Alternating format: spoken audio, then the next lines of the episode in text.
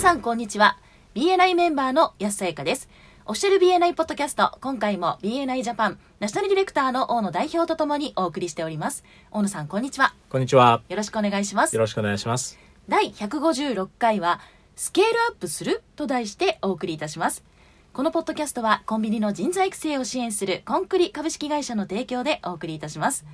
さて大野さんはい。 「スケールアップする?」というタイトルなんですけれども、はい。これについてはどのようなお話になるんでしょうかそうですね。はいあの、事業とか、まあ、ビジネスをスケールアップする。つまり、あの、規模をね、大きくしていくっていう意味になると思うんですけども、はい普段、その、チャプター、BNI のチャプターの中でメンバーの皆さんが、あの、リファラルを交わすということに意識を向けていらっしゃると思うんですね。はい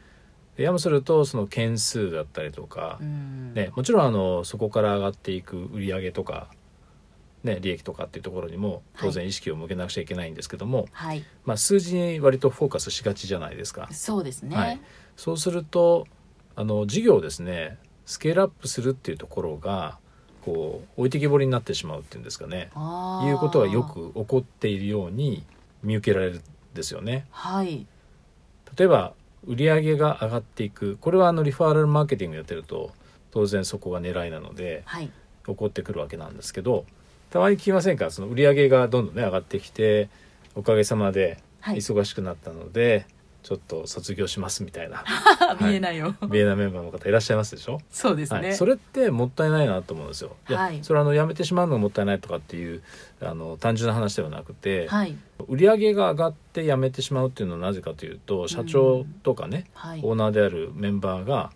時間が作れなくなる優先順位が変わってしまうっていうところもあるとは思うんですけどはいでもその売上規模が上がってそれでマーケティングをしなくなってしまうっていうのはそれってもったいないじゃないですか。さらに上のお規模に上げていくすなわちスケールアップしていく絶好のチャンスであるべきなのにうんうんやめてしまうっていうのはもったいないですよね。はいだから、えー、とリファーラルマーケティングを何に使うかうんっていう時にこれ最近トレーニングでもあの学ぶ機会が増えていると思うんですけどもはい金の卵を欲しいのかその金の卵を産むガチョウが欲しいのかこれも一つの考え方ですよね。はいで金の卵をもらえばそれ自体が、ね、そういったリファーラルもらえれば売り上げにつながるわけですけどでも売り上げを伸ばすだけがリファーラルマーケティングの使い方ではないうん金の卵じゃなくて金の卵を産むガチョウをリファーラルとしてもらってもはいそれもリファーラルは増えるわけですよ。なるほど売り上げを上げるるっていう効果がはいそのまあテコの原理というかレバレッジが効くのでうんね何倍にもなるわけですけどはいでもそれだけだと結局やっぱり忙しくなってやめちゃうみたいなことも起こりうるわけですよね。そうですね効率は良くなるんですけどはいなので上がっていく売り上げに対応できるような体制を作らなきゃいけない。うん事業規模を拡大していかなくちゃいけないんですけどはいそこに対する意識がどうしても薄くなりがちはいそういった傾向にあるように思うんですよね。なるほどなはのいで、えー今回このトピックを取り上げようと思ったのははいあの BNI のメンバーの皆さんが、まあ、売り上げを上げるっていうことだけじゃなくてそのスケールアップをしていくそのビジネスのスケールアップをしていくっていうところにも同時にやっぱり意識を持っておかないと自分がどんどん忙しくなるだけ、はいで忙しくなるのはいいことなんですけどはいでも忙しくなるにも限界があるしそうですでね倒れちゃっては、ね、元も子もないのではいまずどんどん売り上げが上がるんだけど自分は楽になるみたいな、うんそうういうねあのお休みもどんどん日数増えていくみたいなそこを目指してほしいと思うんですよね。はいはい、じゃあやすさんはどうですか今のね事務所を、はいはいどんなふうにスケールアップしていきたいなってお考えですか、そうですね私自身のまずスケールアップっていうとはい、売り上げにはフォーカスするっていううんところはやっぱり外せないかなとそうですよはね、いやっぱりビジネスとしてやる以上、そうですはねい、はい今はどのぐらいの感じですかここで話すとすごくなんかドキドキするんです けど はいまあ今年間で5000万はい、の売り上げ年商が素晴らしいですねあ。ります、はい、はいでそれを、まあ、やっぱりこの1年後とか2年後っていうところで上げていく必要はやっぱりあるじゃないですか、でそれで言うと私たちでは今3年ここから3年後にかけて、はいうんまあ、50%トを150%アップ今の1.5倍ぐらい、そうですねは1.5い倍にしたいなとああ素晴らしいですねいう目標を持ってます、はい、3年で50%アップというのはね、はいまあ、そこそこのアグレッシブさがあ るそうですねはいはい、はいそう言っていただけるとちょっとやりがいが出てきますねじゃあ5年後ぐらいに、はい、まあ、1億ぐら いのレベル感ですかだかそうあるといいなと思ってますねはいらこの辺のアグレッシブさっていうのは皆さんそれぞれだと思うのでいいと思うんですけども、はいはい、あの意識としてねじゃあその5年後に1億のレベルに持っていくためにはじゃあ具体的にどうしていくべきなのかっていう、まあ、逆算は当然必要なわけですよね。はいで今日はあの目標設定云々とかっていう目標達成のトピックではないのでそこはまたね次回以降にはいあの譲るとしてあのまずそのリファーラルマーケティングを活用する上ではい売上を上げるだけではなくてビジネスのスケールアップをするためには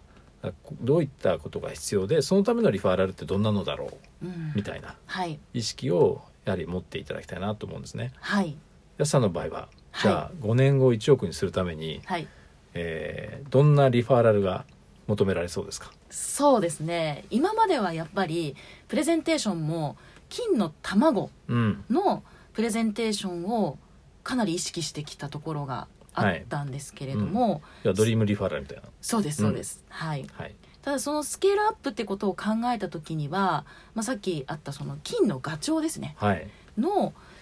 ぱりアプローチが必要だなと思っているんですよはいはい、でそれはやっぱり継続的にその